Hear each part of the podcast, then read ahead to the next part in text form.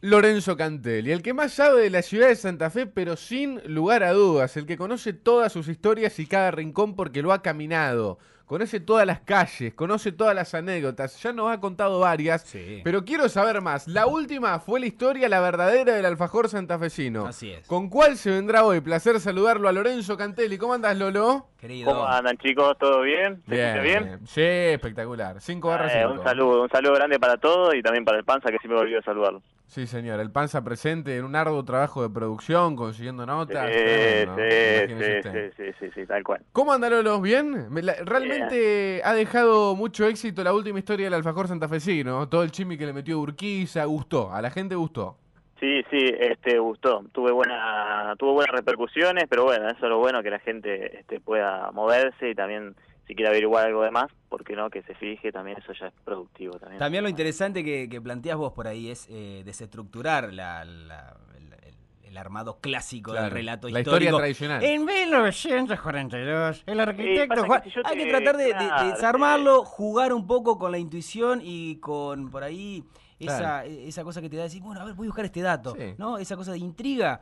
Eh, está bueno la forma en que lo planteé y creo que se está sí. tomando de buena Y manera. pasa que si yo te arranco a decir por fecha, fecha, fecha, por ahí voy a Sí, decir, de "Pará, radio". porque me está matando, claro, así cuando No íbamos éramos nada. chiquitos, éramos chiquitos y te llevaban a distintos lugares, te llevaban corriendo y te decían, bueno, a tal, en tal fecha pasó esto, en tal, te decía, al final voy a decir, Sí, quiero agarrar sí, la pelota, ponerme a jugar, qué sé yo, lo que pasa ahí atrás, flaco, por favor. Claro, ¿dónde hay un arco? Claro. Explícamelo de otra manera. Claro, claro, ¿dónde está agarra el tigre? Claro. Bueno, eh, ya nos has contado varias historias. ¿Con cuál te venís en el día de hoy, Lolo? Y me pareció una muy buena historia, este, teniendo en cuenta también el tema de la bajada del río, que es tan importante, esta bajada histórica, Sí. que supera más o menos los 50 años, más o menos, no se veía algo así. Este, contar un poco lo que era la laguna Setúbal, ¿no? Porque muchos dirán, sí, la laguna Setúbal, ¿quién no la conoce? La Ah, tradicional. Claro, o sea, ¿qué sería, ¿qué sería del puente colgante sin la Setúbal? ¿Qué sería de la ciudad? Sin sin la Setúbal, ¿no? Porque vos salías a correr, caminar los domingos en la costanera, Claro, viendo los claro. camalotes, en la costanera este, tomando mate, los paradores, los boliches que hemos, hemos frecuentado. Sí, sí. Este, así que bueno, siempre estuvo ahí acompañando, de alguna manera es como la madre de Santa Fe, Bueno, este, el eh, padre. Algo que siempre decimos nosotros, que acá seguramente nuestro, nuestro operador que ya en algún momento peinó cana se debe acordar, el boliche Puerto de Palos, que estaba prácticamente sumergido en la laguna Claro, Setúbal. Puso, puso música. Tal cual, tal cual, tal cual. De eso también podemos hablarlo, el boliche, claro, Puerto de Palo, que estaba ahí en lo que sería ahora el muellecito ese donde los, los pescadores van a, ir a, Este, obviamente a pescar, Tal cual. que está ahí pegado al faro, claro, tal Bueno, cual. esta mañana, eh, da una infidencia, pero usted me pasó en off parte de lo que era una publicidad de Puerto de Palos, eh, Sí, audiovisual, sí, y sí, sí. uno veía el lugar y parecía eh, Miami, bueno. era impresionante, no, Para la ciudad. Manhattan era. Imagínate, imagínate en los 80, principios de los 90, ir ahí con el vientito, viste, que te da de la cotanera. Uy, de sos con ¿sabe peluca, todo con peluca. Imagínate bueno. si te iba ganador, una cosa de loco. Sí, nada, una cosa de loco. Si ahora estaría bueno, imagínate. Bueno, entonces, que, la historia de la bueno, Setúbal. Claro, en realidad ustedes más o menos se imaginan por dónde viene el, el origen del nombre, porque decimos Laguna Setúbal, pero muchas veces sí no sabemos por qué No tengo ni idea. Bueno, este, básicamente a lo largo del tiempo fue cambiando de nombres, ¿no? Porque, por ejemplo, en la época de los españoles tenía un nombre, era, la, por ejemplo, para que se den una idea, Sí. eh, llegó a llamarse Laguna Grande, Grande de los Saladillos. En un momento también, al principio se le decía la Laguna de, eh, la Laguna de los Kiloasas, ¿por qué? La, la- Mm. la laguna de los qué? De los Kiloasas. ¿Saben lo que es un Kiloasa? Sí, era una, una de las tribus indias que estuvo... Un kiloasa, dos kilos, nada. Eh, sí, claro, era una tribu de nativos originarios. Está bueno decirlo así porque por lo general dice la gente, eh, porque estaban los indios. No, Sí, indios- sí. Que indios se tiraban con caca como los monos. Hay Ah, mucha, claro. mucha discriminación hacia la cultura Claro, indígena. indio, es otra cosa, ¿no? Claro, los nativos originarios, que después vinimos nosotros a suparle el lugar, así que respeto hacia ellos, este, estaban relacionados porque muchos grupos estaban a la vera de lo que era hoy en día la laguna, entonces bueno, este, se lo referenciaba como tal, después Grande de los Saladillos, como le dije, y después, ¿qué pasó? En 1770, 50, 60, más o menos en los mediados de 1700, se había construido ahí un oratorio en lo que eran los terrenos donde vive usted, si no me equivoco, Agustín, Sí, barrio sí. Guadalupe. Guadalupe. Lo que sería hoy Guadalupe, claro, había una, un oratorio ahí construido en el terreno de don Juan González de Setúbal. ¿sí? Era un terrateniente que tenía mucha hectárea por ahí, varias de esas estaban cerca de la laguna. ¿sí? Ahí había un oratorio, y para que se una idea, en esa época este, no era todo parte de la misma ciudad. Porque, por ejemplo, donde estaba la ciudad vieja, el sur, lo que sería la parte antigua, estaba muy, este, no estaba tan comunicado con esta zona. Claro. ¿sí? Este, la, ciudad no tenía el tamaño que tiene hoy en día. Entonces, bueno, para que se den una idea, había un caminito de tierra que sería hoy en día General Paz, que conectaba la parte del sur con esto. Era como decir, me voy a Sauce Viejo. O sea que la gente General Paz fue la, primera eh, avenida a pie, si querés ponerle, o a caballo, lo que sea. Un camino, claro, un camino de tierra, digamos, que después terminó siendo General Paz, este, la avenida que todos conocemos, y bueno, entonces era, era como un camino de tierra que terminaba con esta, eh, con esta parte de este, las hectáreas de don Juan González de Setúbal. ¿Sí? Había muchísimas, varias de esas estaban ahí como, o sea, bordeaban la laguna, entonces era como que se toma como en referencia a esto el nombre de Setúbal. Con el tiempo se empezó a llamar Setúbal. Claro. Entonces, bueno, ya quedó, digamos, por parte de todos Setúbal, Setúbal, Setúbal. O sea que igual eh, me pone un poco triste que la laguna Setúbal se llame así por un millonario de su momento que y pasa que la gente se, se, lo referenciaba de esa manera, era como decir, bueno, me tengo que, capaz que, bueno, como estaba el oratorio, mucha gente venía al oratorio que después se convirtió en capilla, que terminó siendo la Basílica de Guadalupe. Claro. Entonces era como que con el tiempo era más teniendo como una referencia. Un punto de referencia, tiene razón. Exactamente. Igual, eh, para, para sumar un poquito de info por ahí en, en lo que respecta a lugares más rurales y demás, se suele eh, caracterizar eh, lugares con apellidos. Y no, vamos hasta lo de los, Cuesta Martínez, que vos sabés que tiene tantas hectáreas, entonces eso es para el norte. Y después tenés lo de los Pérez Obrador, que tiene no sé qué carajo. Como que se usaba, se estila, digamos, en, lo que era zona rural, referenciar con apellidos sí más lejos, cuando uno está en el, eh, por ejemplo, no sé si tiene uno un pariente en un pueblo o algo, cuando dicen, ¿puedo ir a comprar harina? Hasta allá doblar por la manzana de los Pérez, ah, más o menos te va referenciando por el nombre de la familia que van teniendo todas esas tierras, de alguna manera. Entonces, bueno, empezó por ese lado y hoy en día, bueno, hoy en día es como decir el, el paseo obligado con la costanera que la contornea a la laguna, este, así que bueno, digamos, tiene mucha importancia para el santafesino. Si quieren también podemos tirar algunos datos geográficos, no sé tan importante, pero bueno, para que se den una idea, pero para lo que es, en la parte oeste estaría la ciudad de Santa Fe, y la parte este el albardón costero. ¿Qué sería el albardón? El albardón costero, digamos, es un cúmulo este, de sedimentos que se fueron acumulando con el tiempo, sí, estamos hablando de muchos, a veces millones de años. Estos lugares, digamos, tienen formaciones geológicas muy viejas, entre lo que sería el albardón costero estaría eh, sobre la parte más alta la ruta provincial número uno, ¿sí? donde se ubica después Colastine, eh, Rincón y bueno, Puede ser que, no se valore, no se valora mucho, me parece. Al tenerlo permanentemente, uno por ahí deja de valorar la costanera que tenemos los santafesinos. La costanera de Santa Fe está resarpada, y lo digo por ser santafesino, sino porque he visto otras costaneras. Eh, que, son y la verdad que está buenísima, está buenísima, está buena también la, cultura que hay a través de la costanera, porque decís, la gente dice, sí, pues lo mismo me ponen cumbia, si yo vivo una cuadra me ponen cumbia, no soy el fanático número uno de cumbia, ¿me entendés? Pero es una parte cultural nuestra que es súper súper valorable. Yo la verdad que es como algo súper... Este, También lo, que da, eh, el contexto que da la, laguna, ¿no? bueno, eh, el, en la final de, de Colón en Asunción, bueno, fuimos eh, con el amigo Lolo. A la vuelta pasamos por Posadas. Ajá. Esto no me va a dejar mentir, obviamente. Cuando fueron a Paraguay. sí, cruzamos el puente y demás. Y nos llamó la atención, y había como una especie como de laguna y también una costanera hermosa que tiene Posada. Y dijimos, qué bárbaro, qué sé yo. Y en un momento, eh, bordeándola, dijimos, che, pero este medio parecido a Santa Fe. Y ahí caímos en que por ahí tenerlo todo el tiempo no le da la valoración que requiere o que, saca un poco significa. Exactamente. Y uno va a otro lugar y dice, ah, qué bueno que está. Pero lo tenés acá. Sí, tal cual. Eh, no, es, hermoso, la verdad. Yo, digamos, a ver, eh, todos hemos capaz que corrido, desarrollado algún tipo de deporte o paseado en la costanera, ni hablar. O sea, también, por ejemplo, los sábados, los viernes a la tarde, cuando uno tiene un tiempo, se junta con un amigo a tomar mate. Es un lugar de reunión hermoso. Hoy en día coronado por lo que es el puente colgante. con el puente colgante que es el puente de Brooklyn, se cuenta para los argentinos. Claro, el Golden State. Sí, olvídate. Olvídate. Eh, y la otra también es que tenemos tanto la, costa oeste, que la famosa costanera vieja, que es donde, donde va Almirante Brown, y la, y la costanera este, donde se, se ha puesto mucho en los últimos años. Final, por ejemplo, yo te, los fines de año, año nuevo, Navidad, los jóvenes, yo recuerdo que las primeras veces que uno ya podía salir de noche, iba a festejar a pasar la Navidad el año nuevo allí a la costanera este y se sigue haciendo. Es como una, una, una cuestión cultural. de hecho, fui este año a pasar la Navidad, por ejemplo, y se llenó uno de los paradores, la costanera estaba explotada de gente, no se podía ni pasar. Es muy común, digamos, de alguna manera, este un paseo como un punto obligatorio. Este, y la verdad que está muy bueno, sí, tal cual. Eh, hay un detalle muy importante, referenciado también a lo que decían de Puerto de Palo. Esos famosos pilotes que están ahí, que todos dicen por ahí, ¿ves? es un enigma, decir, ¿qué hacen estos pilotes acá? Pues decir, Sí. pasó la aerosilla, sí, pasó la aerosilla. Claro. Pero el hecho de que se hagan los pilotes fue a principios del siglo XX, porque en realidad se comunicaba la ciudad con la parte de Colastiné y Rincón, que había otro puerto, en ese momento la ciudad tenía dos puertos, el de Santa Fe y Colastiné. Entonces pasaba un tren, era un puente hermoso de hierro, de arcos, cada arco, digamos, terminaba en uno de esos pilotes y así, este, por donde pasaba el tren y comunicaba la ciudad con lo que era esta zona de Colastiné y Rincón, como explico. Entonces, claro, digamos, lo que pasó que después de un tiempo ese puente se desmanteló, se llevó para la parte de Mendoza, lo que sería lo que bordea hoy en día la ruta nacional número 7 que Sí. conecta con Chile. Entonces, bueno, la parte del Estado Nacional lo llevó para el otro lado, quedaron, digamos, pelados como se ven ahora, y después, este, fines de los 70, principios de los 80, vino un crack y dijo, mire, acá yo la veo, esta es la que va.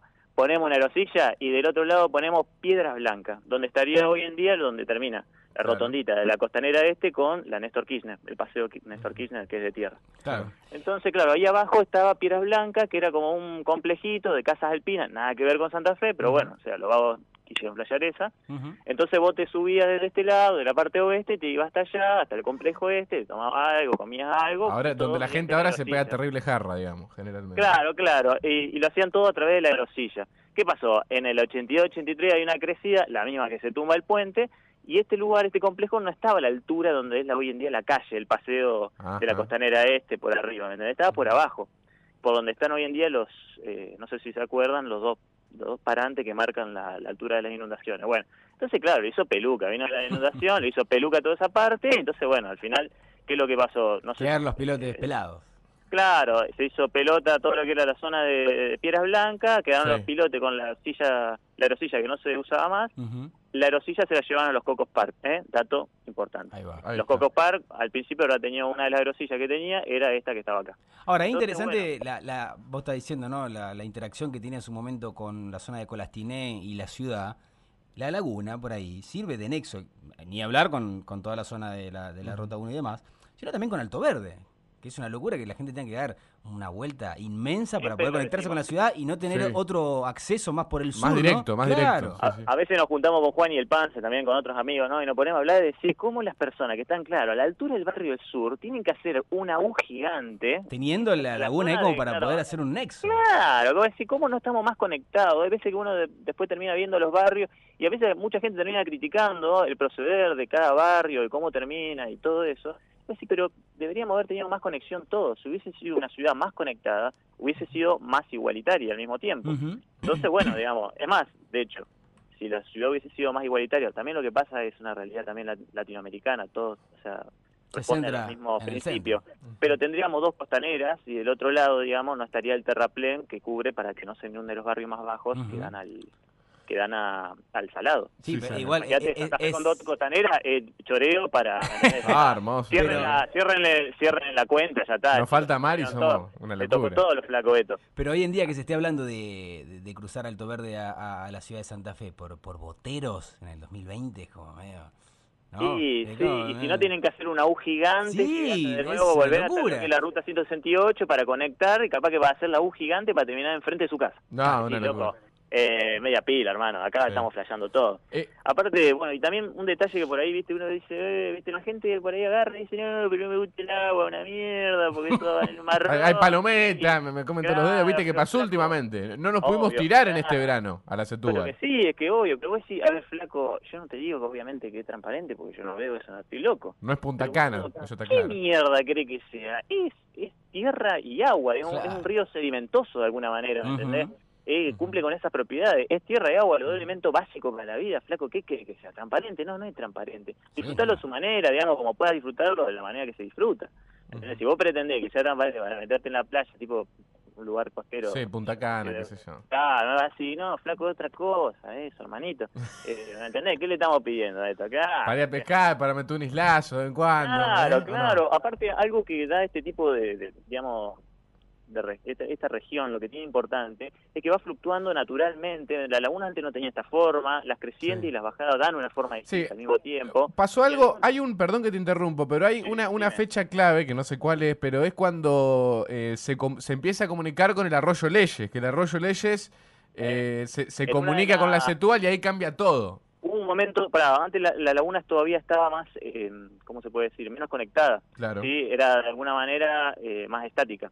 Entonces, ¿qué es lo que pasó? En una de las tantas crecidas que hubo, de a poco, con el tiempo, entre varias crecidas, se fue como intensificando el cauce del, del arroyo Leche Sí. hasta el punto que se terminó conectando de alguna manera. Bien. Entonces, bueno, hoy en día está como más fluida el agua de lo que era antes. Como te digo, o sea, todo este tipo de paisaje va cambiando constantemente. Las islas que estaban capaz de 30 años no están más. Sí, y la otra. O van cambiando de formas y así. Sí, El río cuando baja deposita los sedimentos y al subir se lleva todo. claro. Entonces como que bueno, va cambiando constantemente. Es muy factible no ver el mismo paisaje. Y- De hecho decían que en 50 años no iba a estar mal la laguna, iba a ser como un, un riacho, digamos. Eh, la otra. Lolo. La, la otra que también es importante para Laguna Setúbal que omitimos hasta el momento. La tradicional Santa Fe Coronda. ¿Cuántos nadadores internacional, Exactamente, internacionales. Que nadaron, que nadaron en todas las aguas del mundo, se tiraron, nadaron durante siete horas del- desde la Laguna Setúbal hasta la costanera de Coronda y nadie se quejó del agua, viejo. Y vos que sos un, un, un- un santafesino Claro. acá te tira el agua y te quejás. Una cosa de Vienen loco. finlandeses, vienen finlandeses, noruegos, que vos decís, oh, vienen los mejores países del mundo, vienen locos y se desarman por tirarse acá. Y vos viste los, los monardi, cómo la acompañan con la, con la bandera de Colón en todas las embarcaciones, la de Unión, la de cosas. Se hace toda una monada acompañándote locura y se termina Sí. volviendo una de las fechas más importantes de esa competición legendaria Sí. de aguas abiertas. A mí me tocó relatarla una vez a la Santa Fe Coronda. Es, es realmente muy, muy apasionante porque tenés que ir en lancha y, y hay 359 lanchas alrededor de los nadadores, entre radios y gente Y que... el 30-40% de la lancha van todos en pedo. Sí, es, Están todos en pedo. claro, ese es el problema. ¿Y qué hacen la gente en pedo que, a ver, no sabe ni un solo nombre de, de- de- de los, de los nadadores? saben No, les nadar. interesa. A ver, No sabe nadar. ¿qué? no, no les interesa. Yo creo que de- después de Degano, eh, Fleita y el Rafa Pérez, que el Rafa Pérez fue el último santafesino que la, que, que la ganó, el, el último argentino fue Blaun, un rosarino. Pero, pero después siempre la han ganado muchos extranjeros también, pero la cuestión era que cuando, cuando me tocó relatarla la lancha, todos los que van en pedo, mirándola, que en realidad ni miran la carrera, se van a escabiar, te tiran bombitas durante todo, el, durante todo lo que dura la Santa Fe Coronda. O sea, es, es como una, una tortura interminable. Tenés que ir preparado para eso, cuidando los equipos, es ¿no? Que, es que sí, yo he visto una vez, he visto varias y bueno, por ejemplo tengo eh, mi hermano, amigo Sí. de usted, Amadeo, este con el peluquero de Regata, que a ver, Regata es súper conocido hoy en día, yo creo que Sí. el peluquero es el alma de Regata, el pelo el negro, le mando Sí. un saludo si me está escuchando. Eh, han ido, por ejemplo, en kayak o en, en piragua acompañando y van, me van todos reventados, pero para morir. Loco, esto Monardi, tra- hay una competición de, de fondo, pero bueno, siempre que los nadadores, vos capaz que tengan más experiencia en esto que yo, digamos, les vuelve loco eso, porque no Sí. pueden creer, digamos, la, la locura, aparte de salir abajo del puente como colgante, pasar por abajo, la costanera, de hecho, hay que decir, la costanera oeste, entre el puente y el, y el faro, tienen como esa tribunita, viste, cuando vos estás ahí sentado sobre el, el costadito de la costanera, sí, digamos, sí. que tiene como esos asientitos, como con una tribunita de dos escaloncitos que siempre está ahí con la, la yerba que tira la gente, viste, que tuvo el domingo, que o la tripa de, de sábado que dejan ahí abajo los pescadores. Bueno, eso estaba hecho para eso, para que la gente vea Sí. todo el tiempo la- el ese tipo de, de eventos. Como Sí, y después- Las lanchas, la carrera de lanchas también una vez se hizo, de moto de agua, no me acuerdo. Ujú. Y, y después la otra, Lolo, es que pa- pasa por todas las quintas de, de Sauce Viejo, que la gente sale, ¿viste? Capaz que no usan nunca la quinta, pero se van a como un asado ese domingo para ver Sí, pasar los... día es como un día claro, ya parte del folclore, la gente va y se la se revienta, se despeluca, por más que nunca vio nada, de, ni, ni siquiera de deporte, ni siquiera de natación, ni nada, no saben el nombre, obviamente, como vos decís, y van y se le pegan una peluqueada de la puta madre, ¿eh? Y se ven este show, digamos, que es una parte folclórica, un dato Sí, importantísimo también de la, de la ciudad. Bueno, me parecía, quizás la Santa Fe Coronda da para otra historia, pero tiene que ver con, con la Setúbal y, y me parecía también importante destacarlo. Algunos mensajes que llegan, dice, los Setúbal eran una familia de Guadalupe, tío de Javier de la Rosa, dice, por Sí, ejemplo. exactamente. Acá me parece que esto están buscando eh, de- decir otra cosa, el, el 964. Los come chingones estaban en Javier de la Rosa, dice. Me parece que... Pero, claro, igual eran kiloazos, pero sí, No, no, no, no, pero me parece que hace referencia a un lugar bailable que había en la época. Ah, bueno, ese debe ser, eh, claro, otro, otro, otro boliche, capaz. Otro boliche, exactamente. Eh, y algunos mensajitos también O- o de que... Tudor, capaz, había un boliche ahí, Tudor, pues, Sí. que se está referenciando a ese. A eso se pas- referencia. Pasaban, Guarda. pasaban cosas, bueno. Por eso dice, claro, los comechingones estaban en Gebreta Rosa, qué sé yo. Muy vanguardista igual hay que decirlo, en un momento en Santa Fe, viste, decir tales cosas, decir, mm, viste, la gente no se mostraba mucho ahí, eh, una vanguardista, los flacos que ahora ahí en boliche, eh, open mic. la Bueno. vieron, la vieron. Eh, La vieron, dijeron, ahí, eh, imagínate en esa época, te pegaban un sablazo que decían, me parece que me gusta ese sablazo para vos. Imagínate en esa época los barros, ¿no? vanguardista total. sí, yo tengo un amigo que una vez pasó por ahí, gritó algo y se, se, se tuvo que ir. ¿Ligó, ligó? Eh, se tuvo que ir. Eh, tuvo que correr hay bastante. que- claro, hay que ser un poquito más, más open mind, ¿no? Sí, eh, Lolo querido, bueno, un placer eh, conocer esta historia de, de la Laguna Setúbal. Podríamos hacer después eh, como una especie de bonus track de, de Tudor, ya que estamos hablando. No sé si Sí. sigue en funcionamiento ese lugar, creo que no. Sí, eh, lo habíamos pensado también de hacerlo también de, de los boliches bailables, digamos, pasa que nos tiene que dar el tiempo, hacer en dos o tres capítulos. De los Claro, bailables hacer- más característicos. Hay tiempo para todo, preocupate que hay tiempo para todo, Lolo. Sí, tal cual, tal cual. Bueno, eh, Que- dígame, dígame. no, no, no, me, me gustó esta historia que ha traído la Laguna Setúbal, por ahí me genera un poquito de bronca que tenga un nombre un- de un millonario, pero bueno, usted me, me convenció porque me dijo que era simplemente por una por una situación de que la gente se ubique. Y sí, hoy en día también hay que decirlo, uno le, ya está, le agarró, no, se tuvo, le, como decir, yo he estado, mirá, si no sé si queda un poco de tiempo, pero he tenido la suerte de viajar a algunos países, mucho de eso, por ejemplo, Europa, y he estado capaz que el sábado, es decir, la vengo pasando genial, no es que me quiero volver, poner, estoy en que yo estoy cena, así sentadito, tranquilo.